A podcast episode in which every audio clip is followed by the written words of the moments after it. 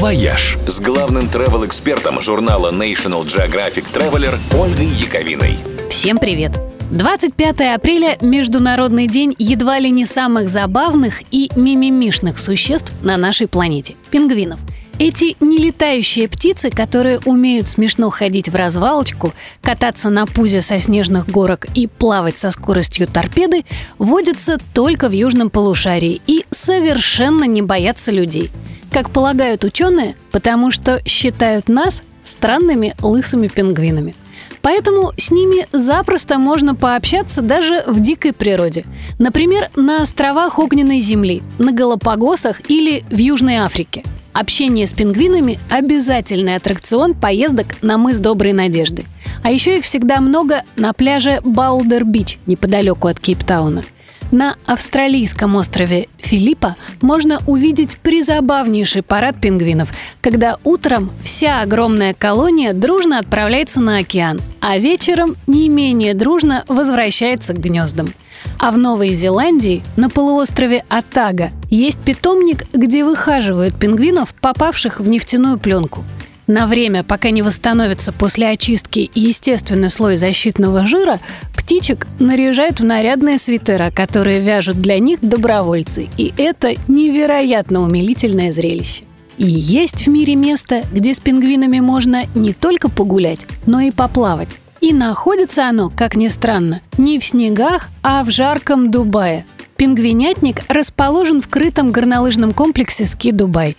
И среди вариантов общения с его обитателями есть и совместные водные процедуры. Людям для них, конечно, выдают гидрокостюмы для подлетного дайвинга. Сеанс длится всего несколько минут, но воспоминания от такого останутся вот уж точно на всю жизнь. «Вояж» – радио 7 на семи холмах – «Вояж» с главным travel-экспертом журнала National Geographic Traveler Ольгой Яковиной. Всем привет! Возможно, вы слышали шутку, что ко всему тому, что сейчас творится с нашим миром, не хватает для комплекта, ну, разве что гигантского астероида. Так вот, на следующей неделе будет и астероид. Огромный ОР-2, 4 километра в диаметре. НАСА называет его потенциально опасным, потому что его траектория пересекается с земной. Но в этот раз мы вроде бы должны разойтись и без Брюса Уиллиса. Тем не менее, 29 апреля астероид подойдет к Земле так близко, что любоваться им можно будет даже в любительские телескопы. Но самые впечатляющие портреты ОР-2, конечно же, снимет телескоп Хаббл, который, кстати, как раз в эти выходные справляет свой 30-летний юбилей. На земную орбиту он был запущен 24 апреля 90 года. Строили его целых 20 лет, и затея вышла космически дорогой.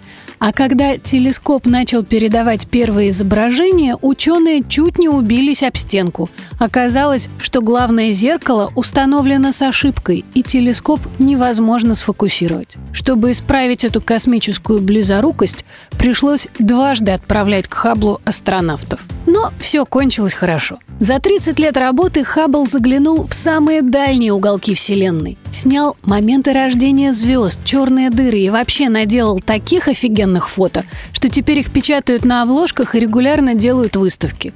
Лучшее, кстати, можно увидеть на сайте НАСА. Телескоп должен был выйти на пенсию в 2014 году, но в итоге свою последнюю миссию завершит только через год – Хаббл так всем полюбился, что люди готовы провести еще одну космически дорогую операцию, чтобы вернуть его на Землю и выставить в Музее астронавтики Смитсоновского института в Вашингтоне.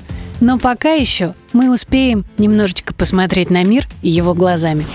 «Вояж» – радио 7 на семи холмах – «Вояж» с главным travel-экспертом журнала National Geographic Traveler Ольгой Яковиной. Всем привет! 160 лет назад в египетском Порт-Саиде началось строительство одного из важнейших гидротехнических сооружений на нашей планете – Суэцкого канала, который соединяет Средиземное море с Красным. Канал сократил водный путь из Европы в Азию на 8 тысяч километров – избавив корабли от необходимости огибать Африку. Неплохой такой шорткат, правда? Неудивительно, что открытие канала было таким громким событием. Хотя сама идея была, мягко скажем, не новой. Первый канал через Суэцкий перешеек прокопали еще во времена фараонов, но с тех пор его постоянно закапывали и ломали из-за вечных территориальных споров. Новое открытие канала просто перевернуло мир. Даже сейчас, в век воздушных перевозок, эта водная артерия приносит Египту больше дохода, чем туризм и добыча нефти вместе взятые. Ну и стоит сказать еще, что именно благодаря Суэцкому каналу на свет появилась, например, великая опера «Аида». Египетский султан заказал ее Джузеппе Верди для торжеств по случаю открытия канала. Правда, маэстро немножечко сорвал дедлайн, и премьера состоялась только через три года. Но, кажется, никто не расстроился. А еще благодаря Суэцкому каналу Америка обрела статую свободы.